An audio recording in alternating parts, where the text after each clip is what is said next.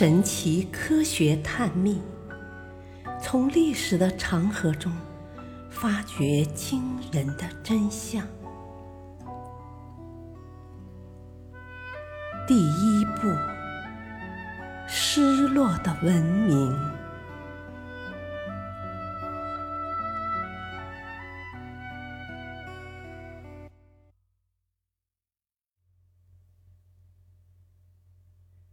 魔鬼囚笼的神秘传说。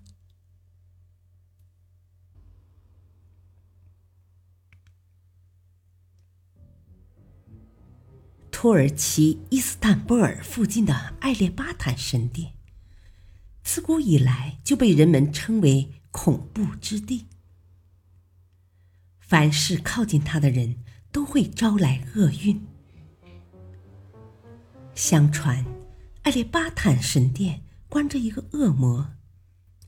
这个恶魔专门吃靠近神殿的人。很久以前，有一批军人在艾利巴坦神殿附近休息。他们的来临惊扰了这个恶魔，于是恶魔将他们引入了自己的陷阱，并全部吃掉了。听说有人还在埃列巴坦神殿附近看到了这些军人的尸骨。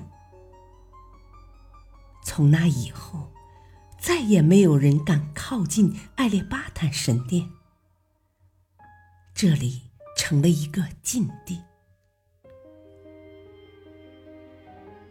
一九二零年，热恋中的情侣埃尔莎和杜拉出于好奇。来到了艾列巴坦神殿。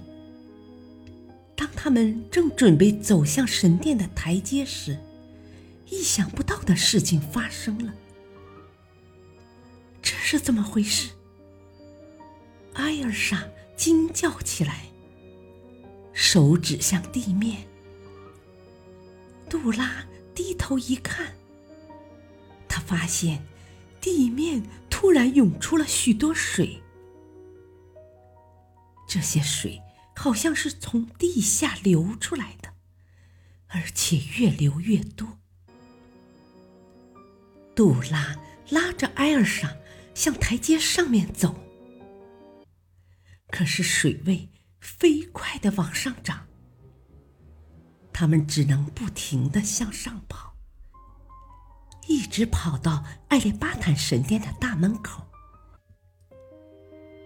眼看水就要涨到门前的台阶上了，突然，杜拉跌倒在了地上。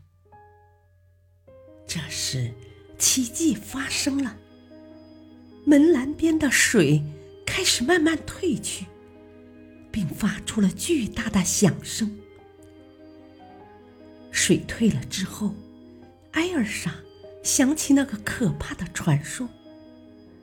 他担心恶魔苏醒了，但是杜拉却不信这些。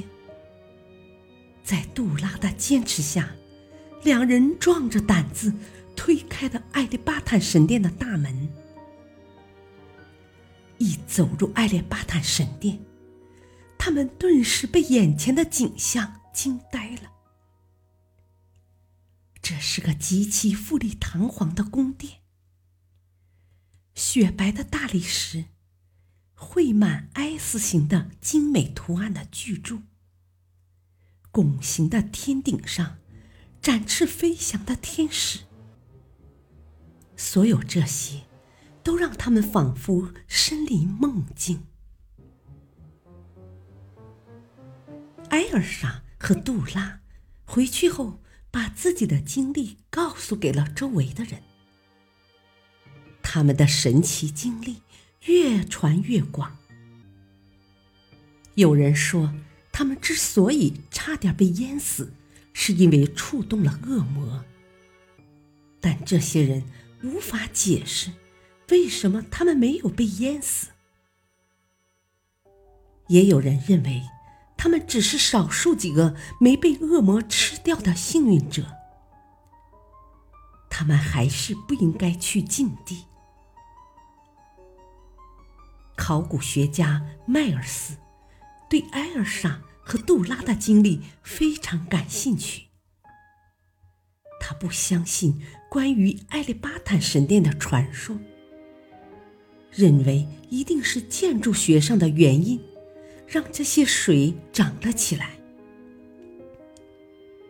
一九二一年，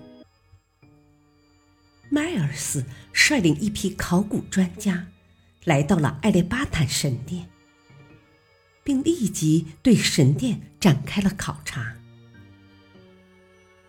他们先进行外部勘探，丈量出神殿外部长约一百四十米，宽约七十米，整个建筑为古罗马建筑。估计建于公元前四世纪。后来，迈尔斯等人又对神殿内的水涨水落问题进行了仔细勘察。为了弄清神殿地下的构造，迈尔斯下令试行挖掘。他们发现，神殿下面真的开始涨水了。而且越涨越高。迈尔斯等人没有惊慌，因为他们站在神殿的门口。水涨到那里还需要一会儿。也正是在这个时候，他们在神殿正门旁边发现了一堆褐色的碎石。迈尔斯伸出手去试探那堆碎石。忽然，神殿中涨的水迅速退去了。两个小时后，神殿的水又开始涨起来。迈尔斯又去动那堆碎石，水又再次退去。迈尔斯推断，神殿涨水的秘密。一定与这堆碎石有关，说不定这就是一个机关。迈尔斯小心翼翼的一块一块拾起碎石，只见碎石下露出了一块一米见方的石板。这块石板非常光滑，大约有三厘米厚，是一块。经人仔细打磨过的盖板。迈尔斯等人抬起这块石板，此时，一排整齐如气缸状、用砖砌成的圆形空心柱出现在他们面前。考古人员认为，这个圆形的空心柱就是掌管水涨水落的机关。所以他们不敢轻举妄动，而是小心翼翼的把石板盖上，并把碎石铺好。经过几天的观察和实验，他们的想法得到了证实，而且他们还掌握了水涨水落的规律。只要不动那堆碎石。水就会一昼夜涨落六次。在完全掌握了水的涨落规律后，考古队人员都进入大厅参观。整个大厅里有三百三十六根高达十米的大理石圆柱，整齐的排列着。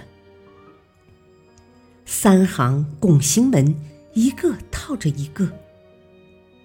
远远望去，拱门由大到小，光线由明变暗。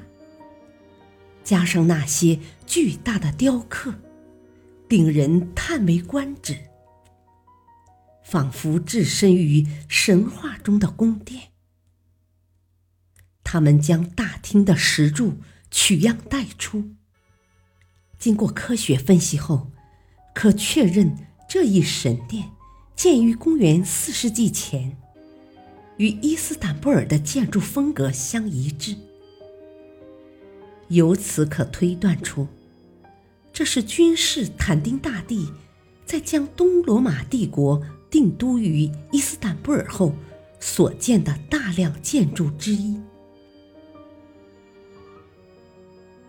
而今，阿列巴坦神殿再也不是令人生畏的禁地了。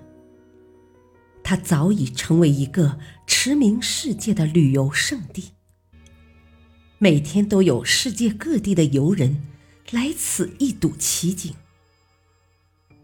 涨水时，人们可以在期间泛舟；退水时，人们可信步入内游览。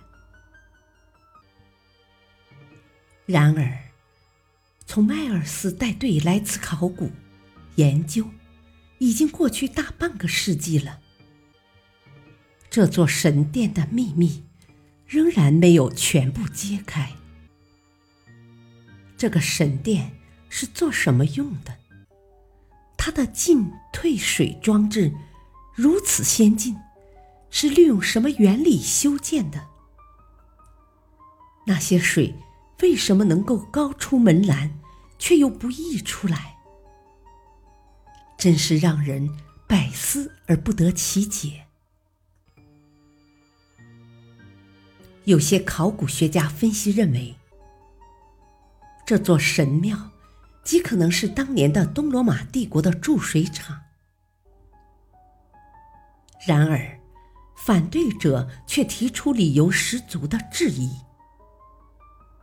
如果是注水厂，何以需要退水装置？